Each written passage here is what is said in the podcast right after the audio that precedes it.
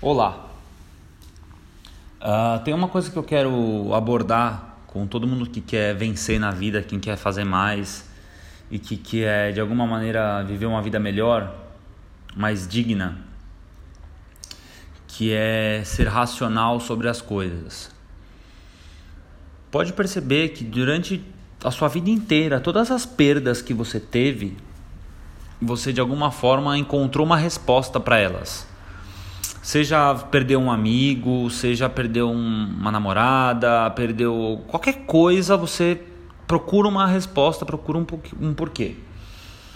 Qual que é a questão disso? Quando você olha para o seu ano passado, por exemplo, e você vê que você não ganhou quanto você queria, quanto você você não atingiu suas metas, você não trocou de carro como você gostaria, você não está vivendo o seu sonho, você não está correndo atrás disso, você começa a justificar. Ah, porque não estudei numa faculdade boa, ou porque não tem uma faculdade de vendas, ou porque você começa a achar desculpas. Desculpas, desculpas, desculpas atrás de desculpas. A questão é que você está numa situação de emergência, ou quem sabe até de perigo. O que, que eu estou querendo dizer com isso? Você está encontrando razões para suas falhas. Quando você faz isso, você encontra motivos para ter falhado, você não você não está colocando foco no que você pode fazer. Você não está colocando foco no seu potencial. Você está colocando foco em problema, em desculpa, em justificativa. Toda vez que você coloca seus focos em justi você coloca o foco, você dá desculpa, você basicamente está mentindo para você. Porque você poderia ter feito mais, você poderia ter tido um resultado melhor. Não quer dizer porque o que você que você teve um resultado ruim que você não poderia ter tido um melhor se você tivesse feito mais, se esforçado mais, se você soubesse mais. Então, cuidado com justificativas, porque todas as justificativas são de alguma forma uma mentira sua para você mesmo. Entenda que para você conseguir uma vida melhor, você tem que focar no que você tem potencial de fazer. O potencial de fazer não necessariamente algo que você já saiba ou que você já tenha, mas algo que você pode vir a ter. O potencial, ele não é presente, ele é futuro.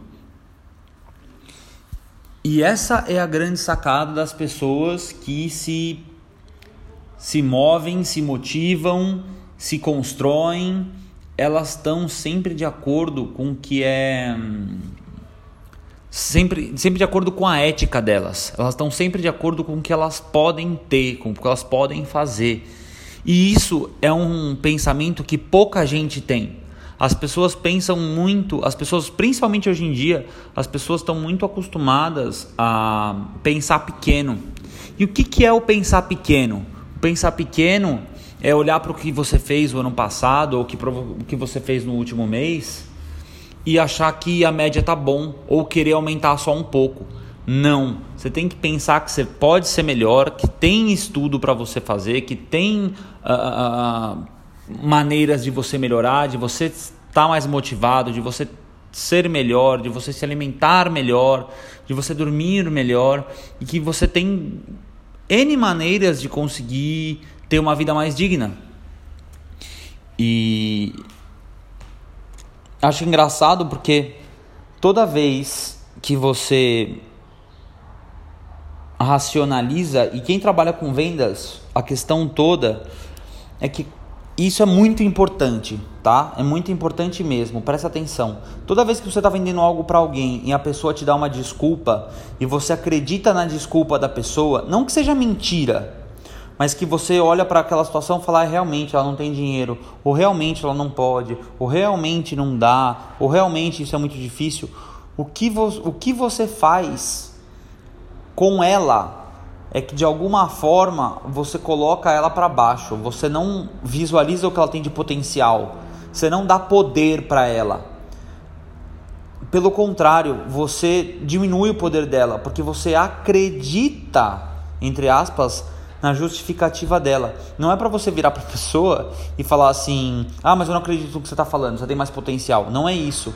Mas é no sentido de validar, de assim: "Ah, entendi o que você falou, mas assim, é uma nova situação, é uma nova unidade de tempo e eu acho que você pode fazer mais, eu acho que você pode construir mais, que é o que eu faço sempre com os meus clientes.